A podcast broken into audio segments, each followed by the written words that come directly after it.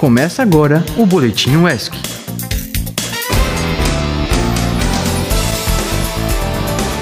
Boa tarde, ouvinte. Como você está nesse meio de semana? Eu sou Maria Araújo e você está escutando mais uma edição do Boletim UESC. E aí, pessoal? Pois é, mais uma quarta-feira e eu só quero que a sexta chegue logo. Eu sou Débora Moura e hoje é dia 25 de outubro. E aí, vamos para as principais notícias do dia?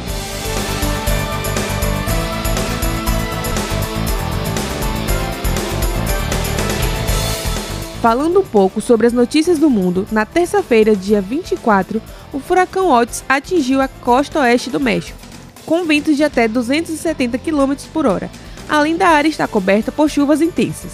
O furacão passou de uma tempestade tropical para um furacão de categoria 5, que é o nível máximo na escala Saffir-Simpson. E hoje pela manhã, o furacão tocou o solo da região de Acapulco, regredindo para a categoria 4. Pois é, apesar da força do furacão ter enfraquecido, o fenômeno ainda pode causar muitos impactos devastadores para a região. Tanto que o presidente mexicano Andrés Manuel López Obrador implorou à população do litoral que procurassem abrigo e ficassem longe de rios, riachos e barrancos. A previsão é de que, nas próximas horas, ocorram ventos extremamente destrutivos e fortes tempestades que podem ocasionar inundações e deslizamentos de terra. Siga acompanhando a Rádio ESC que estaremos trazendo mais informações sobre o assunto. E continuando nossa cobertura sobre a escalada nos conflitos entre Israel e Palestina, um bairro formado por prédios residenciais na faixa de Gaza foi destruído em apenas uma noite por constantes ataques de Israel. Para você ter noção, em um piscar de olhos, as construções de Alzara, no coração da faixa de Gaza, passaram de um bairro residencial a uma pilha de escombros. Pelo menos 25 edifícios residenciais na cidade foram demolidos em ataques aéreos de Israel, levando em conta que o bairro é bastante tranquilo e é o lar de milhares de civis. Os ataques vindos de Israel são uma resposta direta aos ataques que o Hamas orquestrou em 7 de outubro no solo israelense. Mais de mil pessoas foram mortas por membros do grupo islâmico. O ataque a Alzara deixou cerca de 5 mil pessoas desabrigadas e esse número se soma aos milhares de residentes de Gaza que foram forçados a deixar suas casas. Os ataques do exército israelense são uma resposta direta às investidas que o Hamas orquestrou em 7 de outubro em Israel. Mais de mil pessoas foram mortas por membros do grupo islâmico. Além disso, muitos moradores dizem que há mortos em meio aos escombros, mas que não têm nenhuma noção de quantas pessoas são. A questão Israel-Palestina é bastante complexa. Envolve vários acontecimentos históricos que começaram no século passado, em um processo cruel e desenfreado de colonização dos palestinos.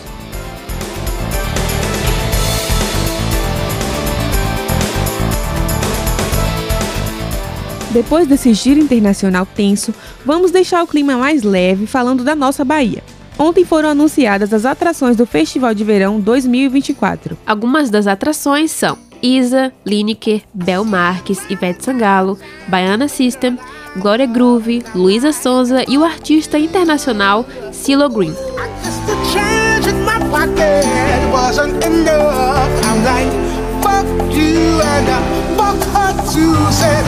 O evento acontecerá nos dias 27 e 28 de janeiro no Parque de Exposições em Salvador.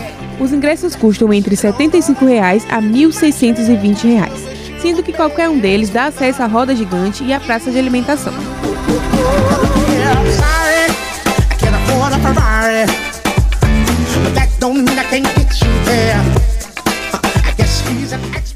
E agora chegamos no momento de falarmos sobre notícias de nossa comunidade acadêmica. Para começar, vamos trazer uma matéria com a minha colega de bancada, Maria Araújo, falando um pouco sobre a palestra da professora doutora Luciana Carvalho, que aconteceu ontem, no auditório do pavilhão Max de Menezes. Solta aí! Ocorreu na última terça-feira, dia 24 de outubro, uma aula aberta para o curso de comunicação social, com o tema Desinformação no ecossistema midiático Estratégias de enfrentamento. A aula foi ministrada pela doutora em comunicação Luciana Carvalho. O evento teve como objetivo discutir sobre a desinformação na mídia e debater estratégias para combatê-la. Conversamos com a professora Luciana sobre quais são os desafios e limites da verificação de fatos. Todo mundo hoje é produtor de informação de conteúdo. No meio disso tudo, a gente tem desinformação.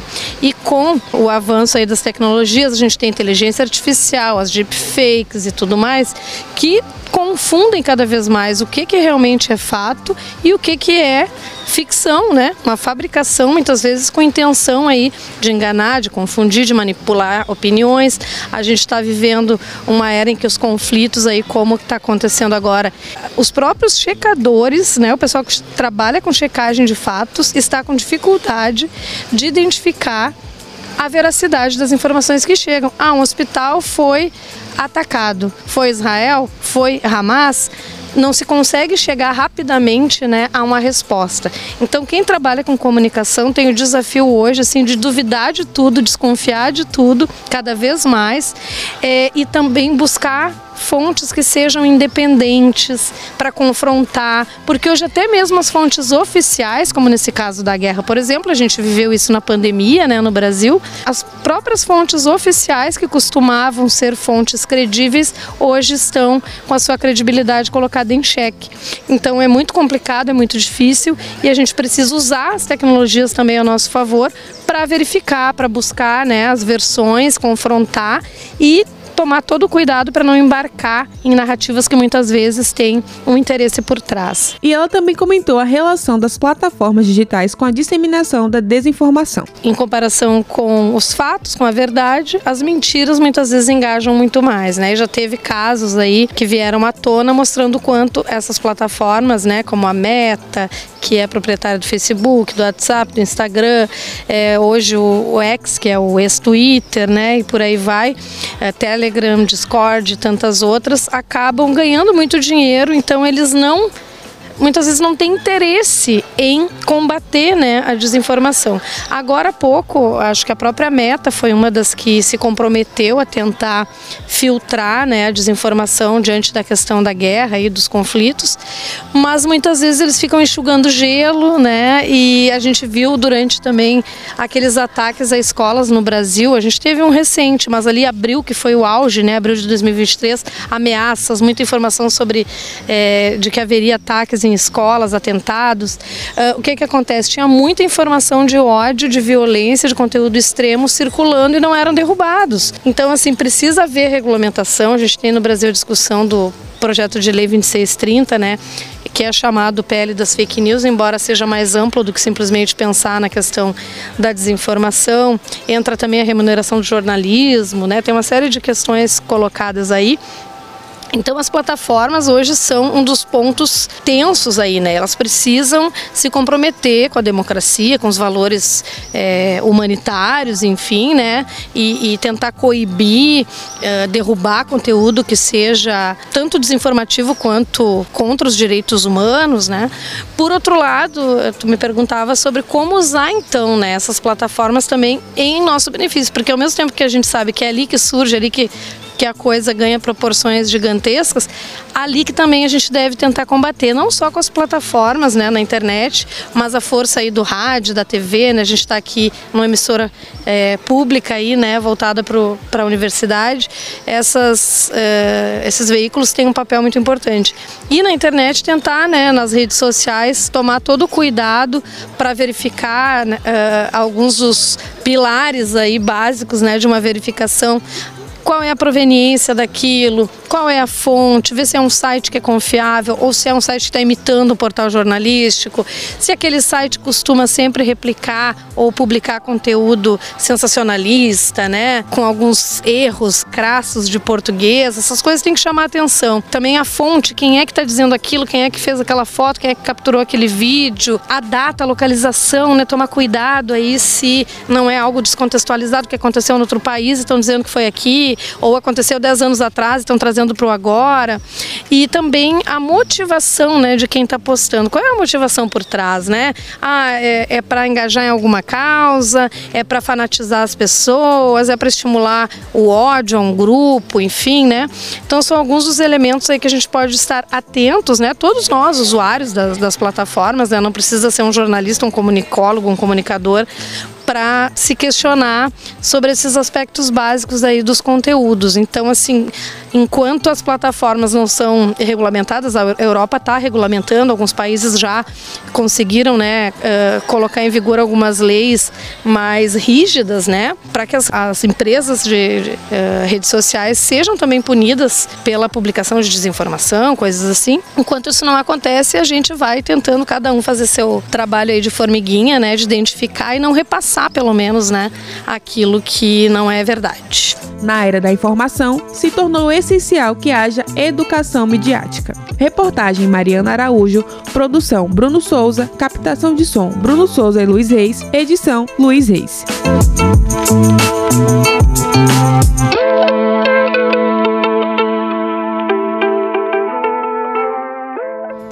Obrigada a mim mesma. A partir do dia 27 de outubro, a expedição Tapajós Arapiuns sairá de Santarém, no Pará, com a proposta de percorrer a remo 135, 135 quilômetros até o rio Arapiuns, em uma área pertencente à reserva extrativista Tapajós Arapiuns, uma das maiores unidades de conservação do Brasil. Dois professores da UESC estarão envolvidos na iniciativa. Eles são José Adolfo, do Departamento de Ciências Agrárias e Ambientais, e Leandro Loguesse, do Departamento de Ciências Biológicas. Essa área está situada perto do rio Arapiuns e contém uma comunidade que vive em extrema situação de seca, que tem se agravado na região. Uma brigada de incêndios está atuando desde o dia 4 de outubro para conter as chamas que já atingiram mais de 3 mil hectares florestais. Com o acesso bastante restrito, o abastecimento de água, alimentos e material de apoio aos brigadistas e aos moradores não tem sido fácil. Por isso, no dia 27, um barco partirá do porto de Santarém em direção à reserva, levando apoio material. E você, ouvinte, também pode ajudar a equipe na aquisição de recursos, doando quanto você puder. Para doar, basta mandar um Pix de qualquer valor para a chave 739-9141-8202, em nome de José Adolfo. Repetindo, 739-9141-8202 em nome de José Adolfo. Um recado importante: ao fazer a sua doação, por favor enviar o comprovante por WhatsApp para o mesmo número a fim de prestação de contas. O programa de extensão Cinema na Comunidade, aqui da UESC, exibirá hoje às 17 horas o filme Amarelo Manga, lá no auditório do DFCH, situado na sala 2202, que fica no segundo andar do pavilhão Adonias Filho. A mostra acontecerá em homenagem e celebração aos 30 anos do Mangue Beach, movimento cultural que procurou revitalizar a arte de Pernambuco. O filme Amarelo Manga, do diretor Cláudio Assis, conta sobre o cotidiano de um grupo de pessoas em Recife. A entrada é gratuita para qualquer um que tiver interesse de assistir o filme. E agora, aquele momento tão esperado aqui no Boletim ESC. Vamos falar sobre inscrições? Vamos lá! A coordenação do projeto de extensão Diálogos Pedagógicos, vinculado ao Departamento de Ciências da Educação, convida os gestores educacionais, coordenadores pedagógicos da educação básica e discentes do PIBID para participar de um curso de ensino colaborativo. O curso acontecerá entre os dias 25 e 27 de outubro, das 13 horas às 18. Serão ofertadas 50 vagas e as aulas serão ministradas na sala 108, no térreo do pavilhão Pedro Calmon, pela doutora Carla Vilaronga docente do Instituto Federal de São Paulo. O curso tem como objetivo dialogar com os gestores e coordenadores em atuação na educação básica em trabalho colaborativo para o desenvolvimento de uma praxis pedagógica que valoriza a diversidade linguística e cultural. Se você tiver interesse, as inscrições estão abertas através de um formulário online no site oficial da UESC até o encerramento do número de vagas. E é isso. Para hoje temos apenas essa inscrição. Ô, oh, Glória! É, mas não esqueça que hoje acontecerá a oficina de teatro, jogos de status, relações de poder e opressão, promovida pelo projeto de extensão Teatro Popular e Interculturalidade. Durante a atividade serão realizados exercícios teatrais pensados pela dramaturga, diretora e atriz sueca Bindi Verdier inspirados no trabalho do diretor Keith Johnston e nas técnicas de opressão da psicologia social norueguesa. A oficina acontecerá das 13h30 às 17h30, na sala de ginástica do Parque Desportivo aqui na UESC. E agora vamos para mais uma matéria, dessa vez com nossa repórter Julia Moff, contando um pouco sobre a Semana de Física. No dia 24 de outubro, começou a 19ª Semana de Física aqui na UESC. O evento é promovido pelo Departamento de Ciências Exatas e será realizado pela primeira vez em formato híbrido. Andrea Morégola, professora do curso e coordenadora da Semana de Física, conversou com a nossa equipe. 19 Semana da Física, né? Então já é um evento tradicional. E esse ano a gente não tem um tema específico, né? Então vamos debater desde ensino de física, né? E como o ensino de física pode melhorar, enfim, quais os efeitos dele na sociedade, como temas de inteligência artificial, computador quântico, né? Então vai ser um evento que a gente vai basicamente tratar de temas tanto de física base pura, né, de pesquisas de ponta, como de pesquisas aplicadas. Então a gente vai discutir sobre como fazer um computador quântico com um computador normal, né? Vai falar um pouco de como a inteligência artificial hoje pode ser usada nas pesquisas em físicas. Vamos ter uma parte que vai falar de um telescópio também, que aqui numa universidade próxima no Nordeste, que ajuda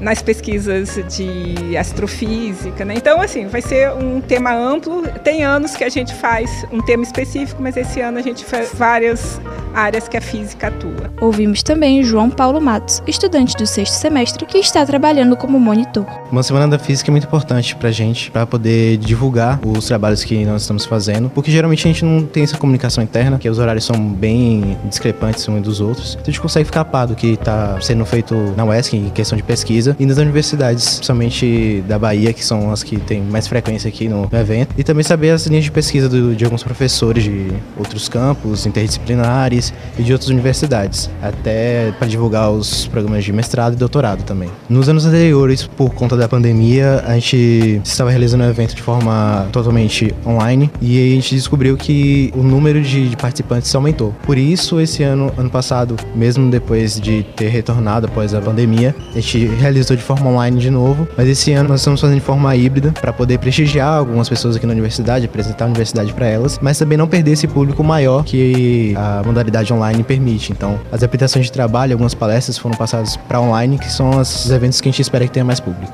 Com produção e reportagens de Julia Malfi, operação de áudio por Helena Hadler, edição por João Pedro da Costa, orientação por Eliana Buquerque e Priscila Schecker para a Rádio ESC.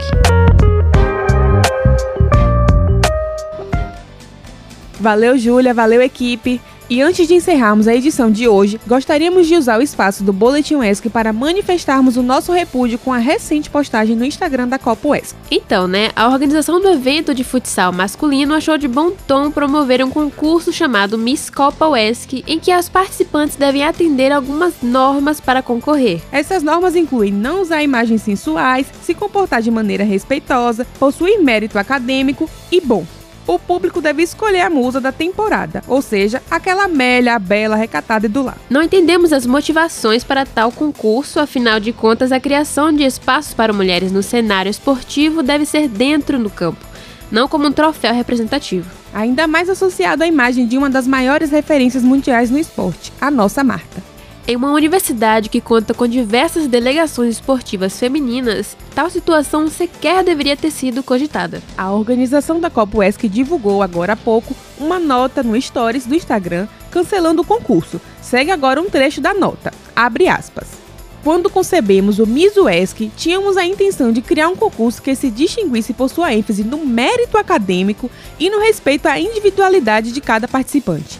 Nossa intenção era clara: promover um ambiente onde o caráter respeitoso se sobressaísse. Não era nossa intenção causar mal-entendidos ou descontentamento. Se a estrutura do concurso foi interpretada de maneira errônea e não condizente com o ambiente acadêmico e respeitoso que buscávamos criar, assumimos a responsabilidade por essa falha de comunicação. Assim, após a consideração cuidadosa, decidimos que a melhor ação a ser tomada é cancelar o Mizueski. Fecha aspas. Independentemente da decisão tomada, a equipe da Rádio S condena o concurso e se solidariza com todas as mulheres lesadas por esse discurso. E é isso aí, ouvinte. Chegamos ao fim de mais um boletim, mas amanhã tem mais. E para acompanhar mais da Rádio ESC, é só você baixar nosso aplicativo na Play Store e se for usuário de iPhone, baixe o aplicativo Radiosnet na Apple Store e procure por Rádio ESC. Estamos também nas principais plataformas de podcast, onde você encontra as outras edições do Boletim ESC, além de todos os nossos programas. Não deixe de procurar. Temos também o um e-mail, caso você queira enviar alguma sugestão de pauta ou divulgar algum projeto. Anota aí: produção.radioesc@gmail.com. É isso aí, até amanhã. Tchau, tchau. Esse foi o Boletim UESC.